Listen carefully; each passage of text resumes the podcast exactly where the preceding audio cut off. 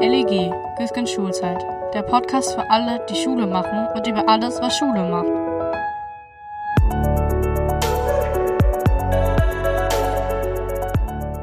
Hallo und herzlich willkommen zur zweiten Folge des LEG, des Lernentwicklungsgesprächs. Mein Name ist Florian Güsken und nach der zugegeben etwas verlängerten Sommerpause hoffe ich jetzt, dass ich es hinkriege, jede Woche oder vielleicht auch alle zehn Tage jeweils eine neue Folge zu veröffentlichen. Denn es gibt ja so viel zu besprechen rund um die Schule. In vielen Bundesländern läuft der Unterricht jetzt wieder. Diese Woche geht's auch in Hessen, Rheinland-Pfalz und im Saarland wieder los. Und einige Schulen, das ist ja bekannt, sind auch Corona-bedingt schon wieder zu. Die offenen Fragen, die sich aus all dem ergeben, liegen auch auf der Hand. Was ist das bestmögliche Hygienekonzept und wie kann der Regelbetrieb funktionieren, wenn ein Teil der Lehrer, die Schätzungen variieren zwischen 10 und 15 Prozent, gar nicht vor Ort sein kann? Und wäre es nicht doch besser gewesen, diesen Start abgespeckter zu machen, also Schritt für Schritt? Und natürlich lauert hinter all dem die ganz, ganz große Frage, was tun wir denn, wenn wir einzelne oder sogar ganz viele Schulen dauerhaft wieder dicht machen müssen? Wie kriegen wir dann, um Himmels willen, guten Distanzunterricht hin? Ich finde es ja prinzipiell richtig, dass die Schule jetzt mit der Vorgabe Regelbetrieb wieder gestartet ist, weil ich glaube, also trotz aller Risiken, denn ich glaube, dass die sozialen Kosten, vor allem was die Bildungsgerechtigkeit betrifft, noch viel höher gewesen wären, wenn das nicht passiert wäre. Dass viele Kinder dann wirklich erhebliche Nachteile erlitten hätten und es wären vor allem die Kinder gewesen aus eher bildungsfernen Haushalten. Man kann, finde ich, jetzt durchaus erwarten, dass die zuständigen Schulministerien flexibel auf Infektionsfälle, auf das berühmte Infektionsgeschehen reagieren, dass Schulen eben punktuell wieder geschlossen werden und dann wieder aufgemacht werden. Das ist, glaube ich, einfach der Situation geschuldet. Schlimm finde ich dagegen, wie wenig bisher, also im Kern seit März, für einen besseren Fernunterricht getan worden ist. Wie kann dieser Fernunterricht, wie kann das digitale Lernen aussehen? Und vor allem, wie können ganz speziell Lernvideos zu einem verbesserten Fernunterricht beitragen? Ich freue mich wirklich sehr, darüber und über viel mehr gleich mit meinem heutigen Gast sprechen zu dürfen, dem Neu-Ulmer Lehrer, Fortbilder und Flipped Classroom-Spezialisten Sebastian Schmidt. Manche kennen, äh, manche von Ihnen kennen Herrn Schmidt vielleicht schon. Auf Twitter ist er auch als Flipped Mathe bekannt und er ist einer, der seit Jahren versucht, das Lernen mit digitalen Mitteln voranzubringen. Schmidt berichtet hier aus erster Hand, wie er die Corona-Zeit erlebt hat, was ihm an Maßnahmen und Methoden im Fernunterricht sinnvoll erscheint und was er sich für die Zukunft wünschen würde. Vor dem Gespräch mit Schmidt möchte ich allerdings noch kurz drei Eindrücke nennen, die ich zumindest aus der Schuldiskussion der vergangenen Wochen mitgenommen habe.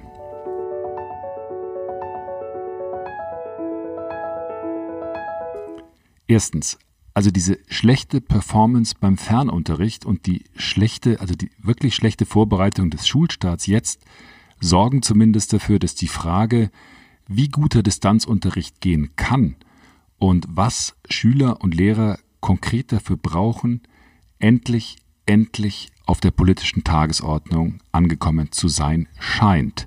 Zumindest deutet daraufhin der informelle Schulgipfel im, man höre, höre, Kanzleramt hin. Das ist gut und das ist ein gutes Zeichen.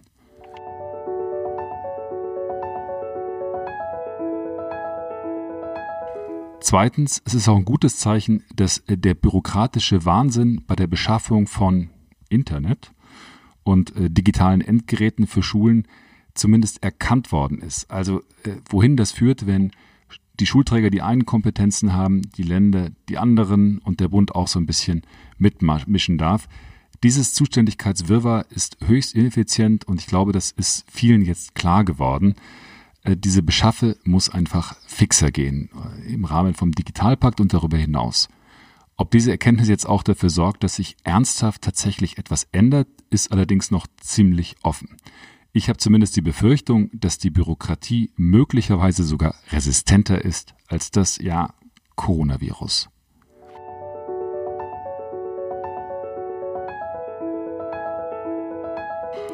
Drittens, ich finde, dass noch viel zu wenig darüber diskutiert wird, welche Medien, welche Software, welche Programme technisch und auch pädagogisch richtig gut sind, richtig tauglich sind. Dieser Aspekt, finde ich, sollte in der Diskussion über guten digitalen Unterricht viel weiter im Vordergrund stehen. Wir brauchen sowas wie einen bundesweiten Lehrmittel-TÜV, an dessen Ende dann eine Liste steht, wo wir drauf gucken können oder drauf klicken können, um zu gucken, in welcher Situation hilft mir denn welche App wirklich und ist diese App dann auch wirklich gut. Gerade für uns als Eltern wäre das eine ganz, ganz wichtige Orientierungshilfe. So, und jetzt freue ich mich sehr, mit Sebastian Schmidt mit Flipped Mathe sprechen zu dürfen über Unterricht mit Videos und über, ja, Bulimie. Geht's jetzt endlich los? Und wie? Nämlich jetzt.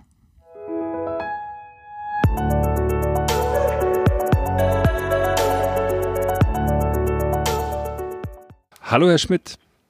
Hallo, Herr Güsken. Danke für die Einladung in Ihrem Podcast. Ja, schön, dass Sie sich heute die Zeit genommen haben für dieses, ich habe das ja Lernentwicklungsgespräch äh, genannt. Sie sind der Experte für digitales Lernen, also für den sogenannten Flipped Classroom, das Lehren mit Videos. Sie haben sich auch einen ziemlichen Namen gemacht, habe ich gesehen, in der Twitter-Szene, auch in der Social-Media-Szene äh, als Flipped Mathe äh, weil Sie das schon ziemlich lange machen. Vielleicht können Sie mir zuerst ein bisschen etwas über sich und Ihre Schule erzählen. Also Sie unterrichten an der Inge Eicher Scholl Realschule in Neu-Ulm im Stadtteil Pfuhl und äh, gehören dort auch zur erweiterten Schulleitung. Wie viele Schüler haben Sie da? Wie groß ist das Kollegium? Was ist das für eine Schule? Das sind ähm, knapp über 600 äh, Schüler. Es sind äh, knapp 50 Lehrer und äh, wir haben sowohl städtisches wie auch ländliches Einzugsgebiet, also quasi die umliegenden Dörfer, äh, die zu Neu-Ulm gehören und da wo auch Pfuhl dazu gehört.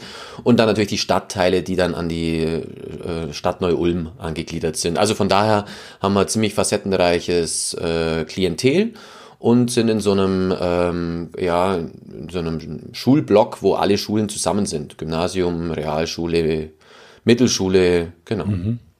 Äh, lässt sich denn da grob sagen, was für einen sozialen Hintergrund Ihre SchülerInnen denn haben? Ja, es ist schwer. Also äh, ich habe mir das schon, die, die Frage kam schon ein paar Mal. Ähm, ich würde uns jetzt nicht als Brennpunktschule bezeichnen, ja, ähm, aber ich würde uns jetzt auch nicht als, äh, die, als eine Schule bezeichnen, wo, wo, alle, wo alles super ist. Also wir haben sowohl als auch, wie es halt an vielen Schulen ähm, der Fall ist. Ich war, bin, komme recht viel rum an verschiedenen Schulen und ich glaube so schlecht, also unsere Schüler sind nicht so schlecht und es macht tatsächlich auch sehr viel Spaß mit ihnen zu unterrichten. Deswegen würde ich jetzt sagen, bei uns ist äh, ein Unterrichten sehr gut möglich. Sie selbst unterrichten ja Mathematik, katholische Religionslehre und Informatik und mir drängt sich da gleich immer die Frage auf, muss man sich denn mit Informatik wirklich auskennen, um guten digitalen Unterricht zu machen? ja, da, da, muss man sich die Frage stellen, was ist guter digitaler Unterricht? Ja? Also ähm, da können wir vielleicht nachher nochmal drauf eingehen, aber guter digitaler Unterricht braucht jetzt ja nicht unbedingt technische Kompetenzen. Also ich muss ja nicht unbedingt ein Smartphone bedienen können, mhm. um guten digitalen Unterricht zu machen, weil digitaler Unterricht ja viel mehr ist als die Anwendung nur von Technik, sondern da geht es ja um, um die Kompetenzen in der heutigen sozialen, in der sozialen Mediawelt äh, zu überleben. Es geht darum, richtig zu recherchieren und so Sachen. Also es gibt viele Dinge, ähm, die den Umgang mit Technik betreffen, die man aber gar nicht anhand eines Technikgeräts irgendwie äh, erlernen muss. Ähm, aber grundsätzlich, klar, ähm, ich bin Informatiklehrer oder IT-Lehrer, aber das bin ich halt worden, weil ich relativ offen mit diesen Geräten umgehe. Und mhm. wenn, wenn man dann natürlich Spaß dran hat an so einem offenen Umgang, genauso wie es natürlich im, an mathematischen Themen für mich spannend ist, dann wählt man natürlich solche Fächer fürs spätere Unterrichten aus. Deswegen möchte ich jetzt nicht behaupten, dass mir das Informatik weitergeholfen hat, um am Schluss Schluss irgendwas Digitales in meinen Unterricht reinzubringen. Mhm. Ähm, aber es war halt so vom Grundverständnis, ich gehe da sehr, sehr locker mit, mit, mit neuen Medien um und bin immer sehr gespannt, was es da an Möglichkeiten für die Schule gibt. Von daher war das vielleicht die Grundvoraussetzung, ähm, dass ich Informatik noch dazu gewählt habe. Also die, die, die grundsätzliche Offenheit gegenüber neuen Techniken und äh, dem Neuen sollte man haben, wenn man sich in den Bereich auch reinbewegen will, ins digitale Unterrichten. Sowas ja, ja klar, wenn man, wenn man in die Schule geht und sagt, man möchte keine Technik mehr haben und man wählt deswegen keine Informatik, dann tut man sich vielleicht auch später schwer mit den digitalen Kompetenzen, die man an die Schüler weitergeben sollte. Mhm. Wie, wie ist es bei Ihnen in der Schule? Weil wir reden jetzt viel gerade von der Ausstattung, die ja die Voraussetzung dafür ist, dass man überhaupt digital unterrichten kann. Wie ist denn bei Ihnen die Ausstattung mit digitalen Geräten und auch mit dem WLAN? Da sind wir ehrlich gesagt sehr, sehr gut ausgestattet, wobei man das immer so bedarfsgerecht gemacht hat. Also ist, ähm, ich habe vor, vor sieben oder acht Jahren fast schon damit begonnen, da irgendwas zu machen mit ein paar anderen Kollegen zusammen. Und dann ist es halt sukzessive gewachsen. Also die Lehrer, die was haben wollten, die, da hat man dann mit dem Sachaufwandsträger gesprochen, ähm, ob man das haben kann. Und dann hat sich das so nach und nach entwickelt über einen Tablet-Koffer, über WLAN, über dann komplettes WLAN im ganzen Haus, über noch weitere Tablet-Koffer ähm, und Räume, die ausgestaltet worden sind. Also von daher sind wir sehr, sehr gut aufgestellt, aber eben jetzt nicht hau ruck und dann mach mal, sondern das war, sagen wir es mal so, pädagogisch zumindest begleitet. Also man hat sich überlegt, was will ich, wo will ich hin und was mhm. brauche ich dafür und da ist man dann immer offene Türen eigentlich auch eingesprungen. Das, das heißt, Sie sind eigentlich schon vor dem Digitalpakt relativ weit gewesen mit der Ausstattung, mit der technischen Ausstattung bei Ihnen? Ja, definitiv. Also, ähm, aber das haben wir uns schwer erarbeiten müssen. Also vor acht Jahren, da, da, da hat, äh, wollte ich das, das, das und das hat dann immer dauert. Mhm. Und ähm, ich finde, das, das vergisst man jetzt heute auch so ein bisschen, dass man da vielleicht auch, also der Kampf, ich will es nicht Kampf nennen, es war kein Kampf, man muss halt miteinander reden, was man will, was man braucht und warum man es braucht, den anderen so ein bisschen überzeugen. Das sind ja auch wichtige Elemente, ähm, um, um vielleicht dann auch zum guten Unterricht zu kommen, weil wenn ich meinen der, der mir die Technik zur Verfügung stellt, überzeugen kann, dass das pädagogisch sinnvoll ist, dann, mhm. dann hat, ist es vielleicht auch pädagogisch sinnvoll. Und die Gefahr, die halt jetzt gerade ein bisschen besteht, ist, ähm, wir haben hier massig Gelder, wir müssen digital werden, kauf doch mal. Und, und, und dann ist vielleicht nicht gerade das pädagogische Konzept dahinter, der, der Antrieb, sondern äh, die Corona-bedingte Schulschließung. Und dann wird vielleicht gekauft, was am Schluss gar nicht so pädagogisch umgesetzt werden kann. Ja, es gibt ja momentan die, die große Diskussion, dass man sagt, also setzt das Geld aus dem Digitalpakt, wenn denn die Schulen oder auch Schulträger in der Lage sind, überhaupt das Geld abzurufen. Die meisten oder viele Schulen können dann nichts damit anfangen, wenn dann plötzlich die iPads da stehen oder andere Geräte, weil ihnen genau die medienpädagogische Kompetenz dann total fehlt und das eigentlich überhaupt nichts bringt, wenn dann, wenn dann die plötzlich der, der Rollkoffer mit den iPads da ange, angeschoben kommt. Ähm, ist denn, haben Sie denn das Gefühl, dass es da mittlerweile, dass die Botschaft angekommen ist, auch in, bei den Schulträgern und auch bei den Ministerien, dass man sagt, wir brauchen eine gewisse Einheitlichkeit, was diese äh, Empfehlungen betrifft, was die einzelnen Schulen da brauchen? Also die Frage ist für mich schwer zu beantworten, weil eine Einheitlichkeit, glaube ich, das am Schluss nicht geben kann. Mhm. Ähm, tatsächlich braucht es Standards. Also ich kann jetzt nicht einfach äh, irgendwas kaufen, was am Schluss datenschutzrechtlich überhaupt nicht geht. Mhm. Ähm, von daher braucht es Standards, die oder Mindeststandards an die ähm, an die Gerätschaften, an die Ausstattung und so weiter. Aber die gibt's ja. Also da, da, da kann man kann man reinschauen. Da steht genau drin, wenn man ein Tablet anschafft, was es für Mindestanforderungen haben sollte. Und ansonsten Mei, also da, da kommen wir ziemlich schnell auch in, in, in Lobbyismus rein. Ne? Also man könnte jetzt ja sagen, hey, iPads für alle und dann sagt Microsoft, Moment, wieso denn iPads? Wir haben doch hier auch gutes Material und dann kommt Klar. Google und sagt, hey, Chromebook. Also ich weiß nicht, wieso ihr die anderen wollt. Und äh, das ist gefährlich, da jetzt zu sagen, einheitlich das Gerät und dann wird's das am Schluss. Und da ist es dann natürlich auch ein bisschen abhängig vom, vom, vom Lehrer, finde ich. Also, dass das ein bisschen maßgeschneidert ist. Wir haben jetzt an unserer Schule auch Koffer von drei verschiedenen Geräten, mhm. weil der eine Lehrer will mit dem gern arbeiten, der andere Lehrer will mit dem gern arbeiten und zum einen funktioniert das und zum anderen funktioniert das. Und äh, dementsprechend sind wir da Gott sei Dank variabel aufgestellt, weil am Schluss äh, wird es ja auch nicht die eine Technik im Leben geben und den einen Job, wo man die eine Technik verwendet, sondern da muss man mit mehreren Techniken klarkommen können. Und von daher finde ich Einheitlichkeit gar nicht gut. Aber andersrum ähm, ist es auch wichtig, dass sich ein Lehrer wohlfühlt in dem Gerät, was er bedient. Wenn der jetzt zehn Jahre lang seinen Unterricht auf äh, Gerät A ähm, platziert hat und soll im nächsten Monat, weil die Schule das so meint, Gerät B verwenden, das könnte ja die nächste Hemmschwelle sein. Aber ich stelle mir vor, also mein Argument war bisher immer zu sagen, Leute, wir brauchen, also die, die Schulen brauchen Standards, genau wie Sie gesagt mhm. haben. Und da, da muss man äh, eigentlich dafür sorgen, dass da nicht zu viel Verwirrung entsteht, weil man kann, Lehrer kann man immer gut kritisieren, aber man kann sie nicht dafür kritisieren, dass sie, dass sie jetzt in der Lage sein sollen, immer entscheiden zu können, welche Geräte brauchen wir, welche Software brauchen wir. Ähm, deswegen dachte ich immer, es ist total sinnvoll zu sagen, ähm, liebe Kollegen, kauft das und das und das und nutzt die und die Software. Die Vielfalt, von der Sie sprechen gerade, verlangt ja ein großes Maß an Kompetenz, auch von Seiten der Lehrer, oder nicht? Ja, das stimmt. Also sich dann einzuarbeiten, welche Technik ist jetzt die beste für uns, das, die gibt's auch nicht. Ne? Also mhm, es gibt klar. nicht die beste Software und nicht die beste Hardware. Ähm, es, es gibt aber massiv viele Erfahrungsberichte, also auch differenzierte, nicht nur irgendwie gesponserte von irgendwelchen Unternehmen, sondern mhm. differenzierte, wo man sich ganz gut rauslesen kann. Und ähm, ja, also wenn ich, wir haben ein Gerät angeschafft und ich fand das super, weil das für uns das Richtige war und habe nach einem Jahr gemerkt, Mensch, die Administration, die ist aber schon relativ aufwendig, mhm. so dass wir uns bei dem nächsten Koffer für Gerät B entschieden haben und gesagt haben, hey, das finde ich ja super, das Gerät B ist klasse, kaufen wir nochmal einen Koffer dazu mhm. und so hat sich das bei uns zusammengestückelt und dennoch wird Koffer A mit Gerät A auch weiterverwendet, weil äh, da auch Möglichkeiten sind, wie man das äh, kreativ im Unterricht nutzen kann. Und von daher, das ist so eine Fehlerkultur, die man, glaube ich, auch zulassen muss. Aber man muss es versuchen, im ersten Schritt ein bisschen reflektiert zu machen. Und da, finde ich, gibt es genügend Ansatzpunkte im Netz, äh, Blogartikel von, von Lehrern, von Schulleitern, die ihre Erfahrungen da zur Verfügung gestellt haben. Und also äh, ganz viele Konzepte auch, ganz viele äh, Projektversuche, die dann danach reflektiert haben, was hat funktioniert und was nicht. Also Sie argumentieren ja im Kern, wenn ich Sie richtig verstehe, für einen Pluralismus. Ich habe mit anderen Lehrern gesprochen, die sagen, na, gerade das, das Land muss da eigentlich versuchen, möglichst weitgehende, auch was die Gerätschaften betrifft, weitgehende Vorgaben zu machen, um das einfach schneller und effizienter zu gestalten, auch die Anschaffung und die Nutzung von den Geräten. Ähm, weil wir haben gar nicht die Zeit, dass man sagt, man kann dann die verschiedenen äh, Hersteller und so weiter alle durchprobieren und dann gucken, wie das läuft.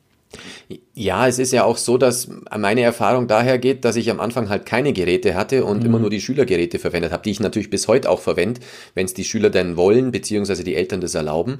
Und da habe ich ja diesen Pluralismus sowieso. Und äh, ich, muss, ich muss versuchen, am Schluss meinen Unterricht so zu machen, dass, dass äh, das, das Verwenden des eigenen Smartphones theoretisch damit reinkommt, dass mobiles Lernen halt wirklich möglich ist. Weil wenn ich das Gerät am, nach einer Stunde wieder abgebe, dann, dann hat das ja nie meine persönliche Lernumgebung erreicht. Mhm. Ja, also persönliche Lernumgebung ist ja das, was ich was ich an meinem Smartphone tue. Vielleicht lerne ich nicht immer, vielleicht spiele ich auch ganz viel damit, aber es ist auf jeden Fall meine Umgebung.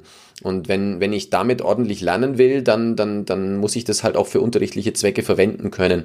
Und damit hatte ich, hatte ich halt schon immer so einen Pluralismus in meinem Klassenzimmer, ähm, dass ich versucht habe, ähm, die Standards eher in die Programme zu setzen, beziehungsweise in der Verträglichkeit die halt dann auf alle Geräte A, B und C gepasst haben. Mhm. Das heißt, Bring Your Own Device, äh, dieses Konzept ist für Sie durchaus eine, eine Variante, die akzeptabel ist. Ja, weil, weil das Gerät in der Hosentasche bei den Schülern einfach ähm, vorhanden ist. Mhm. Und natürlich, ich habe jetzt auch keine Auslastung, deswegen haben wir, haben wir Leihgeräte an der Schule. Also wer in das Klassenzimmer kommt und kein eigenes verwenden will, weil der Akku leer ist, weil er es nicht verwenden will, mhm. weil die Versicherungsfrage nicht geklärt ist oder er einfach noch keins hat, der darf sich ein Leihgerät nehmen. Mhm. Ja, und somit ergibt sich das, dass ich äh, Bring Your Own Device komplett so ansetze, dass es dann einheitliche Geräte sind, ist nochmal ein anderer Schritt. Aber fürs Erste, finde ich, langt das eigene Gerät. Äh, ich habe vergangene Woche mit einer Direktorin einer Berliner Schule gesprochen und die hat gesagt, als der Lockdown kam, also jetzt wegen Corona, habe ich in einer ersten Übersprungshandlung erstmal die Schule geputzt. Das war sehr lustig, wie verrückt. Sie meinte, es war kein Lehrer mehr da. Ich habe angefangen, die Schule zu putzen, weil ich dieses Virus irgendwie wegkriegen wollte. Wie haben Sie denn die erste Phase des Lockdowns erlebt? Wie war das bei Ihnen? Ja, die erste Phase war, oh Mist, wir müssen unsere Kollegen noch ein bisschen schulen, weil äh, natürlich die letzten Jahre sehr viele Angebote da waren, aber die halt aus zeitökonomischen äh, Gründen oder halt auch aus anderen Gründen nicht so genutzt worden sind, mhm. ähm, ging es uns erstmal darum, hey, erstmal alle Lehrer ins Boot holen, ähm, alle Lehrer auf die Plattform bringen, alle Schüler auf die Plattformen bringen, die jetzt aus unerklärlichen Gründen halt doch noch nicht da gelandet sind, alle Passwörter ändern, die schon wieder vergessen worden sind. Also wir hatten eigentlich sehr viel administrative äh, Tätigkeiten haben aber da recht schnell reagieren können, weil wir Gott sei Dank halt sehr viele Lehrer da drin hatten, die, die schon länger da was mit experimentiert hatten. Das konnte ja keiner wenn, wissen. Wenn, wenn, Sie, wenn Sie von Plattformen sprechen, meinen Sie dann Mebis oder wie, was? Genau. Also ja, ich meine, ich meine Mebis, das ist so ein, so ein Moodle-Ableger, der vom Ministerium zur Verfügung gestellt worden ist. Da sind wir Gott sei Dank seit Jahren dabei, weil uns das äh, datenschutzkonform äh, eine Sicherheit gibt und mhm. äh, gleichzeitig aber auch viele Möglichen ergibt. Und dadurch, dass da sehr viele Lehrer schon aktiv waren, ähm, war es dann ein leichtes, natürlich alle anderen hinzubringen. Kon konnte jetzt keiner wissen, dass Mebis erstmal abstürzt äh, und, und doch keiner mehr hin kann. Aber das, also die, wenn ich habe nicht geputzt, ich habe äh, ich habe technische Schulungen gemacht und habe die Kinder besänftigt, ja, okay, dann macht mal zwei Stunden Pause, geht, lockt euch nachmittags nochmal ein und den Kollegen gesagt, ja, passt auf, dann macht nachmittags lieber mal zwei Stunden frei und hockt euch mal abends um achte hin, da sind nicht so viele drin, mhm. da kommt man dann leichter rein. Also die erste Woche war, also meine Schüler waren drin, meine waren online. Die, das hat irgendwie funktioniert, aber ähm, von den Lehrern oder von den Kollegen, wo halt die Schüler das zum ersten Mal dann gehabt hatten, da hat man natürlich dann schon ein bisschen nachhelfen müssen. Mhm. Und wie lange hat es gedauert, bis Sie dann quasi alle drin waren in Mebis und bis Sie dann halbwegs arbeitsfähig waren mit der Schule? ja, also ich würde sagen drei bis vier Tage. Und ja, das dann, ist ja wahnsinnig schnell. Ja, wir, wir, wir haben tatsächlich, also unser Chef hat da auch toll reagiert. Der hat halt, er hat die Ankündigung gehört und dann sind drei Lehrer abgestellt worden und haben, haben Kurse erstellt, wo es sehr einfach ist, dass dann jeder schon drin ist. Also, dass mhm. dann jetzt nur noch um die Accounts ging. Ähm, das Schwierige war, die Schüler dort auch reinzubringen. Also jetzt ähm, mit reinholen, reinbringen. Ähm, wenn die einen Account haben, heißt es ja nicht, dass sie sich einloggen. Und plötzlich hocken die daheim und reagieren nicht mehr auf Anrufe, auf Nachrichten, ähm, gehen nicht ans Telefon ran. Ähm, das war dann eher das Problem. Also, dass die Schüler zwar drin sind, aber nicht reingehen. Hm. Also, dass die einen Account dazu haben, aber halt wissen, okay, ich muss ja vielleicht nicht. Wie haben Sie das dann an der Schule gemacht, dass Sie gesagt haben, also haben Sie gesagt, wir erstellen jetzt für uns äh, einen, einen pädagogisches Corona-Konzept oder haben sich da abgesprochen, dass Sie gesagt haben, wir rufen die Schüler so und so oft an oder wie ist das da vonstatten gegangen? Nee, das haben wir nicht ganz geschafft. Also dafür war die Zeit dann zu knapp. Ähm, ich habe tatsächlich, ähm, natürlich bin ich auf Twitter vernetzt und da gab es dann ja schon am ersten Tag der Schulschließung, gab es dann Empfehlungen für ein, für ein Lernen zu Hause. Mhm. Und das habe ich mir so ein bisschen zusammengeschrieben gehabt. Und äh, Gott sei Dank haben wir da auch sehr früh äh, Wert drauf gelegt, dass Kommunikation in der Zeit das Wichtigste ist. Also dass vielleicht nicht Stoffvermittlung im Mittelpunkt stehen kann, weil das ja vielleicht aufgrund von fehlenden Beziehungsebenen und gemeinsamen Möglichkeiten ähm, vielleicht auch gar nicht so äh, möglich ist und mhm. haben uns deswegen auf ganz viel Kommunikation Wert gelegt und geschaut, dass wir die Schüler eben erreichen, dass wir, dass wir sie telefonisch erreichen können, dass wir sie über einen Messenger erreichen können, dass wir solche Optionen äh, uns offen gehalten haben, ähm, dass äh, ja wir an Schüler rankommen, weil das ist ja, das hat sich ja dann später auch rauskristallisiert, das ist ja auch ein Problem von Chancengleichheit wenn äh, die einen gut erreichbar sind und viel mitarbeiten und die anderen gar nicht erreichbar sind, dann, dann, dann sind die vielleicht unverschuldet plötzlich äh, nicht im Lernen drin. Und ähm, von daher war es wichtig, dass wir sie erreichen konnten, dass wir sie ins Boot holen konnten. Sie haben das ja, äh, ich habe im ersten Gespräch, äh, der ersten Folge für das äh, Lernentwicklungsgespräch mit Klaus Zierer gesprochen, dem Schulpädagogen aus Augsburg, und der hat auch gesagt, entscheidend letzten Endes sagt er das Gleiche wie Sie. Das entscheidend ist die Beziehungsebene für den Erfolg des Lehrers auch in so einer Situation. Und entscheidend ist, dass der Lehrer sein, seine Schüler erreicht und erreicht zur Not dann tatsächlich auch ganz einfach ein Telefon, wo man sagt, man versucht genau das, was Sie sagen, man versucht die Leute ähm, zu erreichen und die Schüler mitzunehmen. Jetzt ist aber äh, gerade eben eine Studie rausgekommen vom IFO-Institut, die zeigt, dass viele Schülerinnen während dieses Lockdowns lange Zeit zu ihren Lehrern überhaupt gar keinen Kontakt gehabt haben. Äh, überrascht Sie das dann, dass das dann trotzdem in vielen Schulen gar nicht passiert ist, offenbar? Ja, es überrascht mich ehrlich gesagt schon, weil, also ähm, vorher waren diejenigen, die die Digitalisierungsgegner waren, haben immer gesagt gehabt, ja, nee, Digitalisierung ist nicht so wichtig, äh, wir müssen miteinander reden, wir müssen ins Gespräch kommen. Und diese Digitalisierungsgegner, die dann plötzlich im Homeoffice saßen, haben dann plötzlich vergessen, bei den Schülern zu reden. Ja, haben dann plötzlich bloß noch äh, Content irgendwo hingestellt und gehofft, dass das irgendjemand sich holt. Und da habe ich, da habe ich tatsächlich jetzt auch nicht das größte Verständnis dafür. Ähm, das, das, man muss mit, mit, mit äh, Videokonferenzen und Telefon vorsichtig sein. Ne? Also ich habe nur die Hälfte meiner Schüler erreicht, die haben mir aber jedes Mal zurückgeschrieben und haben gesagt, sie können gerade nicht rangehen. Also ich glaube, die wollten mich auch nicht hören. Also ich habe mit vielen telefoniert, aber mit manchen eben nicht. Da waren dann andere Wege möglich zu chatten zum Beispiel. Das haben die dann lieber gewollt. Und genauso habe ich Videokonferenzen für einen losen Austausch, für Informationen, für Fragen. Waren ja, waren ja viele viele Fragen da, weil, sie, weil viele, genauso wie ich, nicht wussten, wie es weitergeht, dass man da Videokonferenzen angeboten hat für sowas. Und da waren von 28 Schülern in zwei Klassen zwischen 10 und 15 Schüler da. Also zwar immer wieder andere, aber halt nie regelmäßig.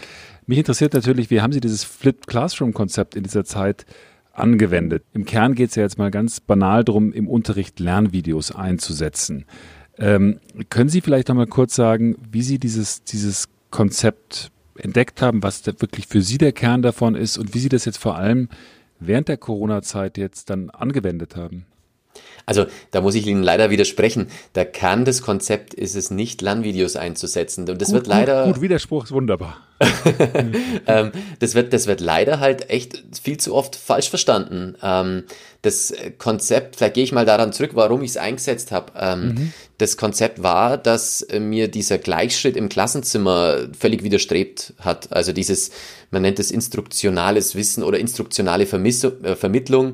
Der Lehrer gibt einen Arbeitsplatz, Schritt eins, Schritt zwei, Erarbeitung, Hinführung und es wird aber alles immer so quasi im Lehrer-Schüler-Gespräch geklärt ist jetzt nur sehr rudimentär zusammengefasst, mhm. aber das, das, hat, das hat mir überhaupt nicht taugt, weil ich das Gefühl hatte, ich war überhaupt nie bei irgendwie allen Schülern gleichzeitig und habe immer nur mit einem quasi gesprochen und äh, das, das nächste Gespräch, also quasi im Lehrer-Schüler-Gespräch, das nächste Gespräch war dann abhängig von dem seiner Antwort und das war quasi wie so, einer hat es mal ganz nett gesagt, eine Osterhasenpädagogik von einem Ei zum nächsten Ei und am Schluss weiß keiner eigentlich, was er für einen Weg gelaufen ist, aber er hat viele Ostereier. Und ähm, wichtig ist ja eigentlich, dass ein Schüler sehr selbstständig und eigenverantwortlich arbeitet dass er gemäß seinem Leistungsstandard vielleicht auch unterschiedliche Materialien bekommt, wo er dann eben sich individuell ähm, durchangeln kann. Und gleichzeitig ist es ja eigentlich auch wichtig, dass die Schüler viel miteinander zusammenarbeiten. Also mhm. geht uns ja eigentlich auch so. Ne? Also wenn, wenn wir Lerngruppen machen oder wenn wir lernen wollen auf irgendwelche Examen oder Prüfungen als Erwachsene, dann suchen wir uns auch Leute, mit denen wir drüber reden können, weil im Redeprozess von uns und von den anderen das halt noch wesentlich besser ist. Und das, das wollte ich irgendwie versuchen, mehr umzusetzen aber gleichzeitig ist es ja das Problem, dass wir auch einen Lehrplan erfüllen müssen. Also bin ich halt auf die Idee gekommen, ich lagere Instruktion aus, aus dem Unterricht, um's dann im, um dann den Unterricht kooperativer und kommunikativer öffnen zu können. Also dass, mhm. dass eben dieses, äh, dieser Schüler im Zentrum dann viel wichtiger ist, dass ich nicht an der Tafel stehe, sondern ich immer unter den Schülern bin. Das war so der Grundgedanke. Eigentlich, das heißt, so das heißt, das, das heißt, auf dieser Skala zwischen Schülerzentriert und Lehrerzentriert ist das eine klare Akzentuierung auf dem Schülerzentrierten.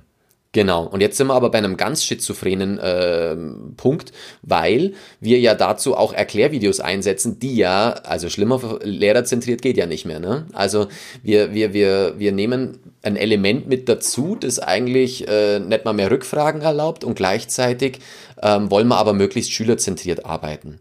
Und das ist halt auch, auch ein bisschen dem geschuldet, wenn man, wenn man jetzt Schülern ähm, zum Beispiel entdeckende Phasen gibt, was er sich beim, beim ähm, Thaleskreis oder ja, nehmen wir einen Thaleskreis, da liegt er, dann kommt, kommen sie irgendwann drauf, dass auf diesem Kreis halt der Punkt liegt, dass es 90 Grad ergibt. Mhm. Und ähm, da müssen sie irgendwie selber draufkommen und äh, dann selber an die Aufgaben rangehen und so weiter. Und äh, manche schaffen das halt nicht. Und was mache ich dann mit denen? Ja, oder was was mache ich mit denen, die jetzt irgendwie eine halbe Stunde lang gar keinen Bock hatten? Ja, mhm. ähm, habe ich sagen Pech gehabt? Oder habe ich dann halt ein Erklärvideo in der Tasche, wo ich dann sagen kann, pass auf, schau du dir es hier nochmal an, schau du dir es hier nochmal an und, äh, und dann bitte wieder zu uns dazu stoßen, dass wir weitermachen können. Also, mhm. dass ich will mit diesen Erklärvideos quasi Leute auffangen, ähm, die irgendwas nicht verstanden haben. Hm. Und Vielleicht, ja? eine, eine kurze Zwischenfrage, weil ich, hab, ich verstehe da manches daran nicht. Also mit diesem schülerzentrierten Argument, das kann ich nachvollziehen, dass man sagt, also wenn man hat Schüler, die sind schneller, die sind langsamer, den kann ich dann auf die zugeschnitten als Lehrer, der ja dann eher Lotse ist, ähm, ein, ein entsprechende eine Hilfestellung geben. Also entweder gebe ich den schwerere Aufgabe oder ich gebe ihm das und das ein Erklär, Erklärvideo. Ähm, das heißt aber doch, dass der Lehrer da eine viel stärkere Rolle einnimmt als sonst, oder ist das falsch verstanden? Das, ja, das habe ich jetzt nicht verstanden. Also, wie nimmt er da jetzt eine stärkere Rolle ein? Na, weil, weil, weil der Lehrer in dem Augenblick viel stärker auf den einzelnen Schüler eingehen muss und letzten Endes auf den viel stärker jeweils zugeschnitten dem sein Programm zusammenstellen muss. Ja, das stimmt, in, natürlich. Also ich, zugeschnitten ja, aber ich, ich schaffe es natürlich nicht, 28 Programme da irgendwie zur Verfügung zu stellen, sondern das sind halt mhm. dann immer so drei verschiedene Programme mit äh, leicht, mittel, schwer ähm, die ich denen zusammenstelle. Und ähm, dann ist es das, was Sie jetzt eigentlich gerade schön als Lotse gesagt haben, dass ich dann individuell einzelne Schüler begleite. Und ich schaffe natürlich auch nicht alle 28, aber die Idee davon ist, dass ja manche eben schon komplett selbstständig dadurch kommen und andere wiederum eine Stütze brauchen oder sich Schüler dann gegenseitig helfen. Das heißt, ich habe zwar tatsächlich eine Führung, aber eher als Begleiter. Das heißt, in dem Augenblick zeige ich dem nicht, wie es geht, sondern gebe dem einen Impuls, wie er jetzt in seinem Lernen weitergehen könnte. Das ist so eine wichtige Rollenwechsel, also dass ich, dass ich eben nicht vermittle oder nicht sage, wo sein Fehler liegt oder wo er was tun muss, sondern ihm einen Impuls gibt, wie er sich selber weiterhelfen kann. Bei manchen nehme ich da tatsächlich eine sehr starke Rolle ein, also den ich sehr stark führen muss, weil diese selbstständige und eigenverantwortliche halt noch lange nicht geht. Und bei anderen, die kann ich laufen lassen, die kann ich vor die Tür schicken, sag, pass auf, ihr vier geht raus ähm, und macht da draußen eure Arbeit selbstständig und zeigt mal in einer halben Stunde, was ihr könnt. Mhm. Äh, Sie haben ja auch eine Analyse dazu geschrieben. Ich glaube, das war ein Blog-Eintrag. Ich werde das hier in den Show Notes auch verlinken, wo man letzten Endes auch so ein bisschen nachvollziehen kann, wie Sie das konkret äh, anlegen, also die, die, die Videos. Sie schreiben da zum Beispiel, dass Sie gesagt haben, äh, als, also zum Unterrichtsbeginn taugen die Videos überhaupt nicht. Äh, also das wenn man seine Unterrichte mit eröffnen will und quasi diese Erklärvideos anfangs abspielen will. Und warum taugen die denn nichts? Was war da Ihre Erfahrung? Ja, ähm, also meine Erfahrung war halt, ähm, dass das äh, hat sich jetzt mittlerweile durchgesetzt, dieses Bulimie-Lernen, ähm, dieser Begriff. Ähm, ich, ich packe halt in fünf Minuten das rein, was ein Schüler wissen muss und der Schüler kotzt halt dann eine Stunde lang aus. Und das führt natürlich zu einem Effekt, dass der Schüler das eine Stunde lang kann. Und ich habe die Erfahrung gemacht, dass äh, je, je länger dieser Inhalt hätte parat sein müssen, desto schneller wird er wieder vergessen. Mhm. Das heißt, dass die Nachhaltigkeit von so, äh, von so unterrichtsvorbereitenden Erklärvideos äh, nicht sonderlich groß war. Und ähm, deswegen bin ich davon weggekommen, die Videos zu Beginn zu setzen. Wobei, ich setze zu Beginn Videos, nur sind das jetzt halt Impulsvideos, Aufgabenvideos, wo ich kurz skizziere, was ein Schüler machen soll, also welche Problemstellung er vor sich hat, was mhm. für eine Aufgabe ähm, ähm, von mir gestellt wird, damit er möglichst selbst auf die Thematik kommt. Also jetzt in dem Fall kriegt er halt eine Aufgabe, wo er einen Punkt in, in einem digitalen Arbeitsblatt verschiebt und äh, hat halt dann die Aufgabe, was passiert in dem Bereich oder äh, nee, ich sag gar nicht mal dem Bereich, sondern er soll halt schauen, was passiert mit dem Winkel und soll mhm. da Regelmäßigkeiten entdecken. Das ist eine ganz einfache entdeckende Sache, da kommen auch fast alle drauf, aber es ist halt etwas, wo ein Schüler selber draufkommen ist. Mhm. Und ähm, dann kommen die, also das ist eine vorbereitende Phase, die ich aber aus dem Unterricht auslager. Das heißt, die Schüler machen das schon zu Hause, die sollen ihre erste Erfahrung selber machen. Weil wenn es natürlich jetzt im Klassenverbund wieder ist, dann, dann, dann warten halt drei, bis es der vierte gemacht hat. Mhm. Und zu Hause habe ich halt die Hoffnung, auch wenn es nicht immer klappt, dass sie das möglichst individuell machen. Und im Klassenzimmer können wir dann die Ergebnisse ähm, vergleichen. Aber dann ist es eben nicht mehr ähm, alles von der ersten Antwort abhängig, sondern die Schüler haben ihre Ergebnisse ja dabei und, und mhm. wollen die vielleicht auch präsentieren. Und dann wird geübt und wenn dann jemand nach 90 Minuten das Ganze immer noch nicht geblickt hat, wird ans Ende das Erklärvideo gesetzt, wie man mit, mit dem Bewegen de, de, de, des Punktes verschiedene Ergebnisse beim Winkel erzielen kann und was passiert, wenn das auf, dem, auf diesem Kreis liegt. Es gibt ja mittlerweile in der Diskussion, soweit ich die verfolgt habe, jetzt eine relativ klare Fragestellung, wie wirksam sind bestimmte unterschiedliche Methoden und der John Hattie hat mit dem Visible Learning eine Studie vorgelegt, die relativ viele Methoden auswertet. Ich habe jetzt gar nicht nachgeguckt, aber wissen Sie, wie wirksam der Flipped Classroom da abschneidet und wie wirksam der ist und wie ist da Ihre Erfahrung, was die Wirksamkeit dieser Methode betrifft? Ähm, also ich habe ich hab die beiden Bücher auch gelesen ähm, mhm. und da war vom Flipped Classroom keine Rede. Das Einzige, was ich da gesehen habe, war ähm, Video also videobasierter mhm. Unterricht und der mhm. war mittelprächtig, also im Mittelfeld. Und das ist ja auch, also auch wenn ich es einsetze, ne, aber das ist, ist auch meine Bestätigung. Ich kann jetzt nicht einfach einem, einem Schüler ein Erklärvideo geben und danach hat er es automatisch verstanden. Mhm. Das, äh, sonst, sonst hätte uns ja YouTube schon längst irgendwie den schulischen Auftrag entzogen. Ähm, gleichzeitig sind aber so Sachen wie äh, Interaktion zwischen Lehrer und Schüler, Beziehungsebene, äh, Feedback ähm, oder auch ähm, ähm, Micro-Teaching, glaube ich, heißt Das sind Sachen, die sehr weit vorne landen, die dadurch jetzt aber ermöglicht werden, nämlich dadurch, dass man den Unterricht schülerzentriert öffnet, ähm, kommt ja viel mehr Feedback, kommt viel mehr Kommunikation, kommt auch mehr, viel mehr Beziehungsebene rein. Das heißt, das Konzept ist eigentlich, weil Sie das am Anfang äh, so vorgestellt haben, eigentlich kein digitales Konzept, sondern es ist eigentlich ein Konzept, das das soziale Miteinander fördern soll, also damit mhm. auch die Kompetenzen, die darum äh, einhergehen, die sich aber digitale Medien zunutze macht, um das möglichst effizient hinzubekommen. Ich frage mich die ganze Zeit, also es gibt ja dieses, dieses Konzept auch von Flipped Classroom schon länger. Ich habe mich immer gefragt, was für Videos verwenden die eigentlich und was ist da die Quelle? Gibt es da eine, eine gemeinsame Quelle, auf die man sich da einigt? Es gibt ja zum Beispiel jetzt so Sofa Tutor als als äh, kommerzielles Angebot. Der Daniel Jung macht ja Mathe-Videos zum Beispiel. Gibt es da sowas wie eine, wie eine Quelle, wo man sagt, oh, super, können wir alle drauf, können wir uns alles was runterziehen zu allen Fragen, die uns betreffen? Oder machen Sie das dann auch händisch selbst? Also ich mache alle händisch selbst und das ist, glaube ich, so ein Grundproblem von, von Lehrer, dass man, dass jeder Lehrer ja glaubt, dass es noch einen Ticken besser machen muss. Ja, dass das, was eigentlich zur Verfügung steht, jetzt eigentlich noch nicht ganz ausreicht, weil das müssen wir anders machen und das müssen wir anders machen. Meine Problematik früher war natürlich, dass es viel zu wenig gab, wo ich irgendwie drauf äh, äh zurückgreifen konnte.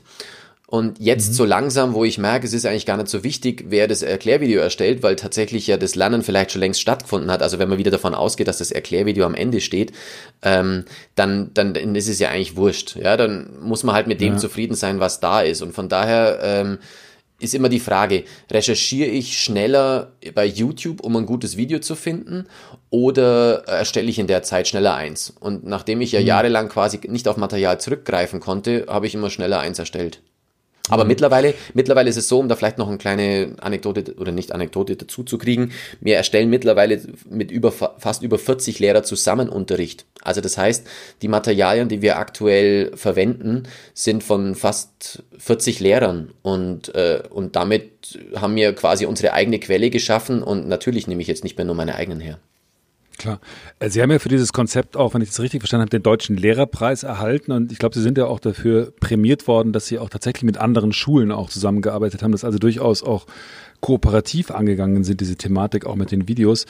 Aber ich frage mich trotzdem, ähm, also das klingt alles total sinnvoll, aber ich auch als Eltern, als, als Vater wünsche mir eigentlich, dass da natürlich die Videos irgendwie angekoppelt sind an den, an die Lehrpläne und an den Unterricht und dass ich nachgucken kann, okay, da wird jetzt das und das unterrichtet. Dafür gibt's ein Video, was von allen für gut befunden worden ist und quasi geprüft worden ist. Wie weit sind wir denn noch weg von so einem Zustand, wo man sagt, da gibt's dann für jede Thematik vernünftige Videos? ich weiß gar nicht, wie ich die Frage beantworten soll. Das ist so ungefähr, als, als würde man sagen, also passt auf, wenn, wenn, äh, wenn wir jetzt den Absolutismus durchnehmen, dann nehmt ihr immer das Material von dem einen Lehrer, weil das ist pädagogisch, didaktisch und äh, wissenschaftlich auf dem allerletzten Stand und das ist super. Genau. Bitte nehmt alle diese Stunde her. Und das, das, meiner Meinung nach würde, würde das aber auch wieder zu eng führen, weil es halt Lehrer gibt, die Stärken in der Phase haben, die Stärken in der Moderation haben, die, die das besser können. Und dementsprechend, glaube ich, kann man nicht einfach so äh, einen Einheitsbrei hernehmen, der dann am Schluss über One Size Fits All macht, also wo dann jeder Lehrer mhm. das verwendet, sondern ein Lehrer ist in seiner Persönlichkeit ja auch extrem wichtig und die muss ja auch irgendwie in den Unterricht mit integriert werden. Also das mhm. natürlich sehr reflektiert, ne? also auf Basis von dem, was, was wissenschaftlich notwendig ist, aber damit kann nicht einfach jeder Lehrer sagen, das, das nehmen wir. Und, und guter Unterricht lässt sich halt am Schluss nicht auf eine Stunde reduzieren, sondern da gibt's halt so viel facettenreiche Sachen. Aber ich verstehe Ihre Frage grundsätzlich ähm, machen das ja sehr viele äh, externe Anbieter, also Sofa-Tutor, dann auch Lehrermarktplatz, die jetzt eigentlich nur eine Basis mhm. schaffen, dass gute Produkte ähm, kostengünstig erworben werden können. Dann natürlich auch die ganzen Schulbuchverlage, die Materialien anbieten. Aber auch da kristallisiert sich ja nicht irgendwie einer raus, der irgendwie alle erreicht, sondern da macht's ja auch irgendwie das Persönliche aus. Und von daher bin ich. Naja, aber wenn, ja. aber wenn ich, wenn ich, wenn ich es jetzt mal unterbrechen darf, die, die, es gibt ja auch die Khan Academy, die das in Amerika gemacht hat und so weiter und so fort. Aber wenn ich es so als Laie mir denke äh, und Ihnen folge, dann sage ich, also Sie sagen mir, Herr Schmidt, dass der Lehrer ist zentral und der Lehrer muss eigentlich auch für die Beziehungsebene sorgen und der Lehrer ist letzten Endes dann auch dafür zuständig, dass was in diesen Videos gelehrt wird, bei den Schülern ankommt und sich auch als Wissen und Können verfestigt. Das heißt, die Videos sind ja letzten Endes nur ein Vehikel für den guten Lehrer. Ähm, und dann frage ich mich, warum kann man das dann nicht tatsächlich, ist es kein, kein erstrebenswertes Ziel zu sagen, na gut, wir haben auf einer wie auch immer gearteten Cloud die entsprechenden Videos, die wir halt alle bei Bedarf bei den ähnlichen Lehrplänen abrufen können. Das wäre definitiv sinnvoll. Ich mache nur die Erfahrung, dass man das dann trotzdem nicht unbedingt annimmt als Lehrer. Und hm. ähm, wenn es nach mir geht, dann dürften alle meine Videos verwenden und mit denen, mit denen Unterricht machen, wie es vielleicht ganz gut klappt. Also ich, ich, ich habe einen Preis gewonnen, ja, da muss man mal ganz vorsichtig sein, deswegen bin ich jetzt nicht irgendwie ein guter Lehrer, sondern ich habe halt einen Preis gewonnen. Ähm, mhm. Deswegen sehen das auch relativ nicht viele, aber es sehen manche auch als kritisch und, und suchen sich dann lieber anderes Material. Und ich glaube, wenn der Lehrer dann reflektiert nach anderem Material sucht, dann soll er die, die Chance halt auch haben. Andersrum gebe ich Ihnen aber recht, wir sollten schon eine Plattform haben, wo vielleicht so ein Content dasteht, aber ich finde, dass man den findet. Also wenn man guten Unterricht sucht, dann, dann, dann gibt es genügend Plattformen, wo man den finden kann. Und ich bin genauso hin und her gerissen ein bisschen, weil, ähm, weil das für Eltern natürlich transparenter wäre, gutes Material ähm, zu bekommen und, und gleichzeitig, meint, man muss auch vielleicht noch den Aspekt dazu nehmen, dass wir mehrere Bundesländer haben, wo der Lehrplan nicht immer das gleiche ist und äh, Fachbegriffe nicht überall gleich sind und auch, auch inhaltlich. Und auch anders, anders ausgesprochen werden, ja, möglicherweise ja, mit genau. etwas anderem Zungenschlag. naja, klar, aber ich meine, äh, trotzdem, es ist ja so, dass bestimmte mathematische äh, Sachen schon äh, relativ einheitlich erklärt werden können mit bestimmten Abstrichen und dass man halt sagen, theoretischer sagen könnte, Mensch, dann nimmst den, den Lehrer, der das rhetorisch halbwegs drauf hat und äh, didaktisch halbwegs drauf hat und die wichtigen nimmst es als Grundlage und die wichtigen Sachen mache ich dann noch in, auf meine Art und Weise. So stelle ich mir das als Laie vor. So wäre es am um schönsten, das, ja. Äh, um das, um das ankommen zu lassen. Und mein Eindruck ist, da ist man noch weit, weit weit, weit, weit davon entfernt bei der Anwendung von, zumindest von dieser Methode. Ja, das stimmt. Und, aber das Problem ist, was ich dann halt auch sehe, ich, ich sehe auf meinen YouTube-Klickzahlen einen enormen Anstieg seit Corona-Schließung, weil die Lehrer mhm. sich da erinnert haben, da gibt es einen Lehrer, der, ähm, der hat Videos. Ich schicke den Schülern einfach jeden Tag ein Video und dann ist Lernen, hat, hat dann Lernen funktioniert. Und das macht mhm. ja den Flip Classroom eigentlich überhaupt nicht aus. Und deswegen, mhm. um jetzt, da, da kann ich nochmal zwei Bögen zurückkriegen, ähm, wenn ich eine Studie machen will, ob Flip Classroom funktioniert, muss man halt genau hingucken, was, was der Flip Classroom in dem Augenblick ist. Wenn ich ihn als Videolernen einsetze, dann, dann kann ich Ihnen allen sagen, nee, das wird nicht funktionieren. Und wenn man es aber als äh, sozialen Mehrwert, als Aufwertung der, der Präsenz im Klassenzimmer sieht, als, als kommunikatives Wir, dann, dann kann man da recht viel rausholen, finde ich. Aber es ist eben nicht der, der, der Lehrer-Content, der am Schluss dann das Entscheidende bringt, sondern es ist die Beziehungsebene im Klassenzimmer, die ich mir halt dadurch aufwerte. Hm. Wie haben Sie das denn jetzt gemacht während der Corona-Zeit? Also ich meine, das ist, das klingt jetzt zunächst mal so, als ob das der Flipped Classroom da eigentlich super wäre, weil man schickt den Schülern dann eben die entsprechenden Videos und dann fällt ja trotzdem die Beziehungsebene weg, von der genau. Sie gerade gesprochen haben. Wie, wie haben Sie das dann konkret gemacht jetzt während Corona und wie haben Sie die, haben Sie da Videos verstärkt eingesetzt und äh, wie haben Sie das gemacht? Also äh, ich habe natürlich genauso gebastelt wie jeder andere, weil ähm, tatsächlich ich ja nur digitalen Content hatte, aber eigentlich normalerweise 45 bis 90 Minuten, um, um sehr mhm. stark mit den Schülern zu improvisieren, würde ich mal sagen. Also ähm, auf sie einzugehen, wenn es Probleme gibt und sie laufen zu lassen, wenn es keine gibt. Ähm, und das war jetzt irgendwie schwer, weil ähm, im Klassenzimmer sehe ich jemanden an, der, der gerade nicht weiterkommt, aber sich nicht traut zu fragen. Das sehe ich daheim nicht.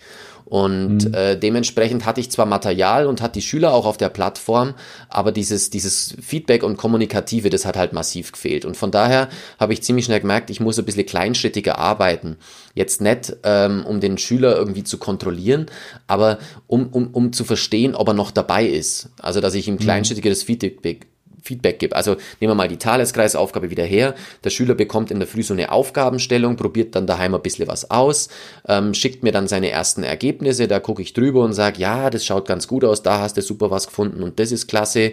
Und aber da die, die Formulierung, die habe ich nicht verstanden, da stimmt irgendwas nicht, wie meinst du das, dass man so ein bisschen in den Chat kommt und mhm. ähm, sich dann austauschen kann. Und dann, wenn ich das Gefühl habe, irgendwann, ah ja, jetzt hat er es verstanden, dann kann er mal die ersten Aufgaben machen, die schickt er wieder an mich, dann noch eine vertiefte Aufgabe und zum Schluss dann vielleicht noch ein Erklärvideo, damit ich auf Nummer sicher gehen kann. Er hat noch ein Erklärvideo daheim, wo er notfalls nochmal nachschauen kann, wenn, es, äh, wenn er doch nicht, irgendwas nicht ganz verstanden mhm. hat.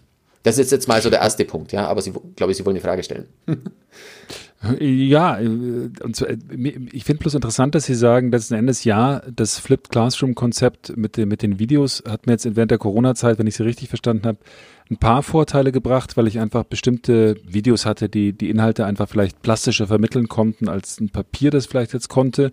Aber im Kern musste ich genauso wie alle anderen, auch wie die Leute, die Papier geschickt haben, jetzt erstmal zusehen, dass ich irgendwie die Schüler erreiche und mit denen in Kontakt bin. Habe ich das so richtig verstanden? Genau. Und trotzdem glaube ich, weil meine Schüler auf der Plattform schon unterwegs waren und natürlich wir seit mehreren Jahren da ähm, äh, uns bewegen, waren die Schüler vielleicht schon einen Ticken digital kompetenter, was ihr eigenes Lernen anbelangt. Ein Ticken. Sie beschäftigen sich ja schon seit, wenn ich das richtig gesehen habe, seit, 20, seit langer Zeit, seit 2013 oder 2014 auch mit dem, mit dem Flipped Classroom. Was ist denn für Sie in den letzten Jahren da die wichtigste Erkenntnis gewesen, was, was die Voraussetzung ist dafür, dass solche Konzepte, auch neuen digitalen Konzepte wirklich wirken? Und hat Sie da was überrascht? Ja, was ist Wirkung? Also das ist äh, auch schon fast wieder eine philosophische Frage an Schulen. Wirkung ist äh, in der Hattie-Studie eine Effizienz. Also was kommt am Schluss raus? Und ähm, da muss man sich die Frage stellen, was kommt denn überhaupt raus? Also was prüfen wir überhaupt? Und das, was wir aktuell prüfen, hat vielleicht auch wieder mit Bulimie-Lernen zu tun. Also jemand, der drei Monate vor seinem Abi oder vor seiner mittleren Reife ordentlich alles neipresst, der kann vielleicht am Schluss einen super Abschluss kriegen. Ist jetzt vielleicht aber nicht unbedingt das, was ihn auf die Welt im 21. Jahrhundert vorbereitet. Und gleichzeitig ähm, spricht man schon längst von reformpädagogischen ähm, Umsetzungen von Schulen, wo der Schüler mehr im Fokus ist, wo er in seinem Lernen viel mehr Kompetenzen erwirbt, als das, was man am Schluss in der Prüfung ähm, sehen kann. Und von daher, ähm, ja, die, die Frage von Ihnen war, was ist so das Dringendste an der, an der, an der Geschichte? Das, das, das Dringendste ist, ich muss einerseits die Schüler auf einen ordentlichen Abschluss bringen. Also die, das ist ja das A und O, die, ein Schüler interessiert ja nichts anderes. Und gleichzeitig will ich ihn aber auch noch irgendwie äh, so bilden, dass er in der Berufs- und Lebenswelt auch überlebt, dass er reflektierter, mündiger Bürger wird. Und da kann ich nicht einfach nur wie den Taleskreis abfragen, sondern dann geht es vielleicht auch um andere Kompetenzen, wie, wie äh, zum Beispiel, wie helfe ich mir selbst, wenn ich irgendein Problem habe. Und in, in, in höheren Klassen, jetzt nur als, nur als kleiner Beispiel, warum jetzt warum jetzt nicht die Videos selber machen lassen? Ja, dann äh, lernt der Schüler durch die Produkterstellung ähm, viel mehr Kompetenzen, als er, als er durch diesen Konsum hat. Also wir, die Produktorientierung ist für mich ein, ein wichtiger Punkt geworden, dass der Schüler Lernprodukte erstellt. Und ähm, es ist gleichzeitig für mich auch wichtig geworden, den Dialog so weit wie möglich anzureichern. Und zwar nicht immer nur über die Lehrkraft, sondern dass ich mich Schritt für Schritt äh, äh, überflüssig mache. Also je mehr die Schüler quasi in ihrem äh, Circle, in ihrem Klassenverband sich gegenseitig unterstützen oder allein durcharbeiten können, desto mehr habe ich erreicht. Und das ist so für mich die, die dringlichere äh, die dringlichere Note, ähm, weil ich mir dann schon Gedanken mache, wie es denn in Zukunft weitergehen soll. Ich glaube, mit denen, was wir als Abschlussprüfungen sehen, kann es nicht mehr lang weitergehen. Ich bin total fasziniert davon, dass Sie diesen Begriff des Bulimie-Lernens auch wieder wiederholt verwenden, weil ich hatte in, in, in jüngster Zeit äh, mit Simone Fleischmann öfters gesprochen vom Bayerischen Lehrerinnen- und Lehrerverband oder auch mit äh, Herrn Zierer. Und die haben auch immer den Begriff Bulimie-Lernen gebracht und, und gesagt, dass es alles ganz schlecht ist und schlimm ist und diese Wissensvermittlung alleine, die tut's nicht. Und jetzt sagen sie das auch. Ähm, das heißt, dass letzten Endes da das Ziel ist, man, das ist ja auch ein altbekanntes humanistisches Ziel zu sagen, dass man eine Persönlichkeitsbildung mit Schule erreichen will. Klingt alles super, aber was das, ich habe immer noch nicht so ganz verstanden, was das dann konkret heißt in der Umsetzung. Wie das jetzt im Unterricht dann konkret ausschaut. Ja, oder was man, weil, weil ich meine, letzten Endes müssen sie dann doch den Thaleskreis irgendwie verstanden haben. Ja, genau, oder, das stimmt. Äh, äh wissen, wissen vielleicht, wie der 30-jährige, wie lange der 30-jährige Krieg gedauert hat oder, oder sowas. Also, das, aber das war jetzt nur eine, äh, Nein, das finde ich auch wichtig. Das, das, das Fachwissen darf da deswegen nicht wegfallen. Also ich, es ist nur die Frage, was am Schluss geprüft wird. Und ähm, ich, ich muss den Thaleskreis prüfen, wenn der mir wichtig erscheint, aber ich finde, man darf auch jetzt irgendwann mal an, an Prüfungsformate denken, wo man, wo man eben ein bisschen produktorientierter rauskommt, also wo man in Projekten denkt, wo vielleicht noch gar nicht irgendwie die Lösung von Beginn an feststeht, gleichzeitig vielleicht auch was geprüft wird, wo äh, das Kommunikative äh, auch außerhalb der Fremdsprachen wichtig erscheint, also finde ich zumindest ein wichtiges Gut, oder wo das Kooperative auch geprüft wird, ähm, wie kann ich mit anderen zusammenarbeiten? Ähm, und dann, dann sind Wege zum Thaleskreis vielleicht eben nicht nur einfach Vermittlung, sondern dann, dann lernen Schüler vielleicht, pass mal auf, hier im Internet gibt's was und der da drüben, das ist doch immer der Experte, wenn es um Geometrie geht, da hocken wir uns jetzt mal hin. Hilfe zur Selbsthilfe, vielleicht dann auch mit, mit, mit eigenem, mit eigenem, ähm, also mit eigener selben, eigenverantwortlichen ähm, Lernstrategie und eine Strategie, die ihm dann halt vielleicht auch später weiterhilft. Also von daher, wir bahnen das Ganze ja immer nur an und, und ähm, für mich das Wichtige ist dabei die Selbstständigkeit. Und wenn, wenn halt ein, ein Schüler immer nur in die Schule kommt, um darauf zu warten, dass der Lehrer ihm es möglichst eintrichtert, dann, dann wird der nie irgendwie erfahren, wie einfach es eigentlich geht, sich selbst was beizubringen. Und in dieser Welt, wo wir gerade leben, da, da, da wechselt es ja so schnell. Also ich, ich kann ja jetzt einfach nicht mehr sagen, pass auf, Landesbuch und du hast für dein Leben ausgesorgt, sondern du musst jedes Jahr ein neues Buch kaufen. Und so geht's mir ja auch. Ich, ich, ich habe keine Ahnung, wie Unterricht in fünf Jahren ausschaut und wie die Welt in fünf Jahren ausschaut, aber ich muss mich halt anpassen können und dafür gehört es halt dazu, selbstständig zu sein. Ist denn, es ist ja immer jetzt die Rede von äh, Corona als, als äh, Krise, als Chance und, und so weiter und so fort. Ähm, aber glauben Sie denn tatsächlich, weil diese Diskussion, auch diese Kritik am bisherigen Verständnis von Lernen, die gibt es ja schon länger. Hm. Und letzten Endes auch diese Kritik, dass man sagt, Leute, das müssen, wir müssen auf die anderen Kompetenzen achten und man muss äh, im Prinzip in der Lage sein, Probleme zu lösen und so weiter und so fort. Glauben Sie denn tatsächlich, dass die jetzige Situation und auch, äh, also die, es gibt ja Forderungen zum Beispiel, die, die, die Lehrpläne zu entrümpeln, dass das ernsthaft jetzt eine Möglichkeit ist und ein Fenster der Möglichkeiten öffnet, grundlegend was zu ändern? Ja, das äh, weiß ich nicht, ob ich das als Lehrer beantworten kann, weil da natürlich jetzt meine Weitsicht nicht so groß ist. Also ich krieg halt, krieg halt in meinem Umfeld viel mit. Und was ich mhm. da halt mitkrieg, ist, dass sich tatsächlich äh, viel an, an Unterrichtsstrategien geändert hat. Also dass, ähm, dass äh, das, was daheim gemacht worden ist, jetzt ganz nah daran geht, den mhm. Schülern Selbstständigkeit beizubringen. Und ich glaube, dass da auch ganz viel in den, die Zeit nach, nach Schulschließung gerettet werden kann. Aber sagen kann ich es Ihnen nicht, wenn es dumm läuft, dann federt alles wieder zurück auf Null, weil endlich ist diese blöde Zeit vorbei und machen wir wieder so wieder vor. Das, das ist vielleicht auch im Bereich des Möglichen. Ähm, aber definitiv hat es noch nie so eine gute Agenda oder so eine gute Chance gegeben, ähm, das Lernen selbst auf die, auf, auf die Agenda zu setzen oder so, ja, mhm. in den Mittelpunkt. Ich habe ich hab zu früheren Zeitpunkten, auch vor zwei oder drei Jahren, immer wieder auch über digitales Klassenzimmer und so weiter recherchiert. Und was mir da aufgefallen ist, dass es natürlich in Deutschland zu jedem Zeitpunkt Lehrer gab, die wie Sie Pioniere sind, die gesagt haben, wir treiben das voran, auch das digitale äh, Lehren und Lernen, dass sie aber immer Einzelkämpfer waren und dass es da relativ wenig Unterstützung, institutionelle Unterstützung gegeben hat. Ähm, jetzt, jetzt scheint es ja neue Plattformen zu geben. Es gibt ja neue Plattformen, zum Beispiel das Twitter-Lehrzimmer, Hashtag TWLZ, wenn ich das richtig verstanden habe. Ähm, hat sich da qualitativ in letzter Zeit was geändert, dass Leute, die Sie sagen, wir müssen jetzt was ändern, tatsächlich anders miteinander kommunizieren und was vorantreiben?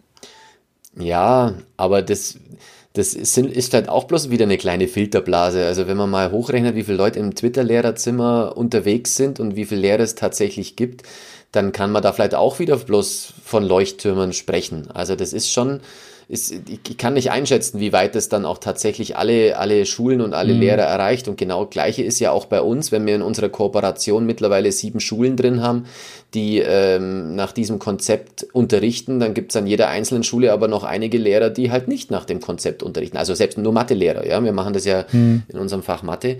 Ähm, von, von daher kann ich das, kann ich das schwer einschätzen. Und ich, äh, ich habe aber das, was ich eben vorher gemeint habe, dass, dass, äh, dass man jetzt plötzlich mehr ins Boot holt, die sich dafür interessieren, weil sie jetzt natürlich auch merken, hoppla, von zu Hause aus reicht es halt eben nicht, ein Arbeitsblatt, ein Erklärvideo oder sonst was zu geben, sondern da, da, da geht es ja um viel mehr, viel mehr Dinge und oh, oh Mist, ich habe denen irgendwie nicht so viel Selbstständigkeit beibracht. Das ist halt so meine Hoffnung, dass dann der Fokus dann nach Schulöffnung halt wieder darauf gelegt wird und nicht auf ich äh, belehre oder ich arbeite meinen Stoff ab.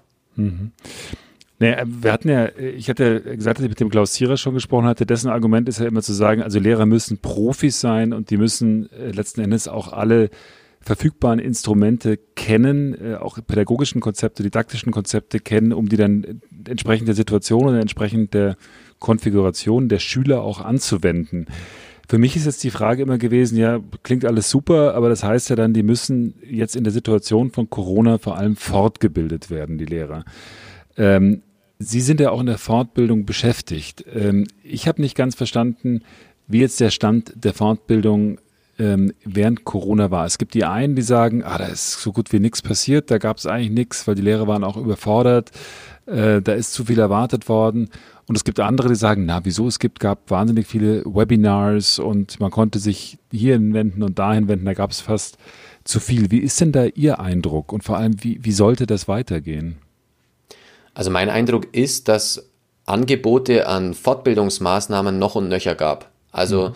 ähm, man musste sich halt dann umschauen. Es war dann vielleicht halt nicht unbedingt äh, der eigene Aufwandsträger, der eigene Schulbezirk, der da was angeboten hat aber es gab in allen möglichen Varianten ähm, Möglichkeiten und wenn man nur beim Twitter-Lehrerzimmer ein bisschen mitgelesen hat. Mhm. Ich, mir, mir haben selbst in unserem Regierungsbezirk ähm, ziemlich ad hoc äh, E-Sessions angeboten, also wo Lehrer in unserem Regierungsbezirk äh, sich fortbilden konnten, eine Stunde lang eine E-Session mit äh, welche, welche Materialien, welche Kompetenzen kann man wie in der Corona-Schließung vermitteln, beziehungsweise welche, was kann ich auch davon für danach noch behalten. Mhm. Und die wurden massiv angenommen. Also wirklich sehr überraschend. Ich bin bei E-Sessions eher so gewohnt, dass so 10 bis 20 Leute vorbeikommen und wir hatten dann eine Spannweite von 10 bis 90. Mhm. Ähm, und das nur in unserem Regierungsbezirk und von teilweise bis, also wir hatten glaube ich 30 E-Sessions angeboten in dem Zeitraum.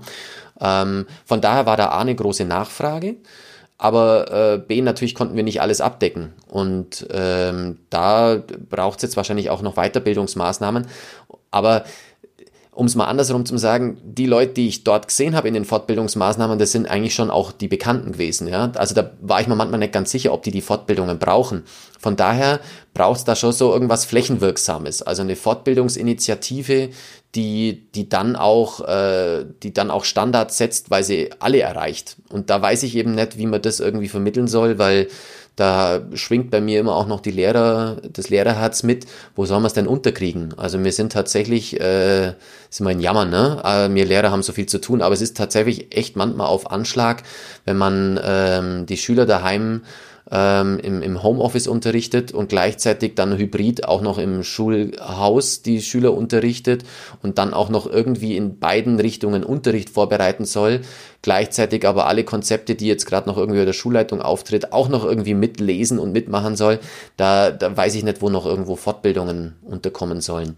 Ne? Ich habe mitgekriegt, dass es viele gibt, aber ich habe auch mitgekriegt, dass sie nicht von allen genutzt worden sind. Nee, ich meine, das ist, das ist wahrscheinlich die, die schwierige Fragestellung, denn also ich kann das Argument total verstehen, dass wenn man quasi den Job ernst nimmt und sagt, wir machen also hier Inklusion und machen Digitalisierung und machen Ganztag und, und Pipapo und machen Feedback hier und Feedback da und machen jetzt auch noch Distanzunterricht, äh, dass ich dann äh, wenig Ressourcen habe zu sagen, jetzt bilde ich mich auch noch fröhlichen Herzens dann auch noch fort und äh, werde jetzt der super Digitallehrer. Das kann ich total verstehen. Nur wie gesagt, so als Laie und auch von den Zahlen her äh, ist es ja so, dass es tatsächlich nicht alle so motiviert sind und sich da so dann reinwerfen, wie das jetzt die Lehrer tun, die Sie jetzt gerade beschrieben haben, die sich dann für Fortbildungen anmelden und dann äh, in Webinars gehen und so weiter und so fort. Ähm, insofern glaube ich, zumindest ist mein Eindruck, dass äh, verpflichtende Fortbildung durchaus sinnvoll wäre, oder ist das Quatsch?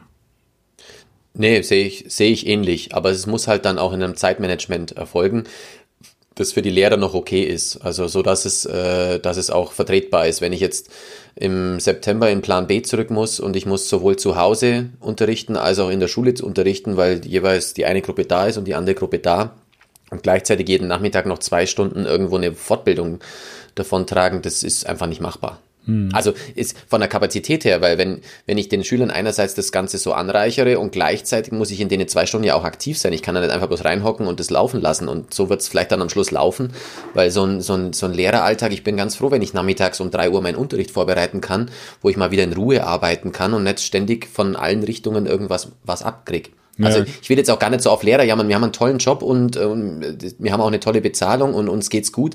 Aber es ist manchmal schon echt ein anstrengender Job und da nebenher verpflichtende Fortbildungen, das muss man schon sehr, sehr bedacht lösen. Ja, ich glaube, dass das niemand äh, in, Ab in Abrede stellen würde, dass es ganz viele Lehrer gibt, die hoch motiviert sind und auch total wichtig sind und versuchen sich äh, fortzubilden. Ich glaube nur, dass es tatsächlich auch äh, jetzt festgestellt worden ist, dass es tatsächlich auch andere gab. Und die Frage natürlich ist, dass man gerade sagt, gerade in Zeiten von Lehrermangel kann man sich das eigentlich nicht leisten, dass bestimmte Leute einfach nicht mitziehen. Ich glaube, das, es geht ja eher um die Gruppe, dass man sagt, wie motiviert man die, die nicht von, von Haus aus wie Sie und auch andere schon, schon motiviert sind. Ich, ich frage mich auch, äh, das, das ist ja auch eine Situation, die einen als Vater oder als Eltern auch betrifft, dass man sagt, also wenn ich mich jetzt mal versuche, laienhaft zum Beispiel mit Apps für bestimmte Fächer äh, zu suchen, mit denen man auch Kindern jetzt auch als Eltern helfen kann, ich tue mich da schon schwer, weil ähm, wo kriegen Sie denn raus oder wie kriegen Sie raus, welche Apps in welchen Fächern gut sind? Haben Sie da eine Empfehlung? Nee, habe ich auch nicht. Das ist halt immer so Hörensagen, was man dann da mitkriegt.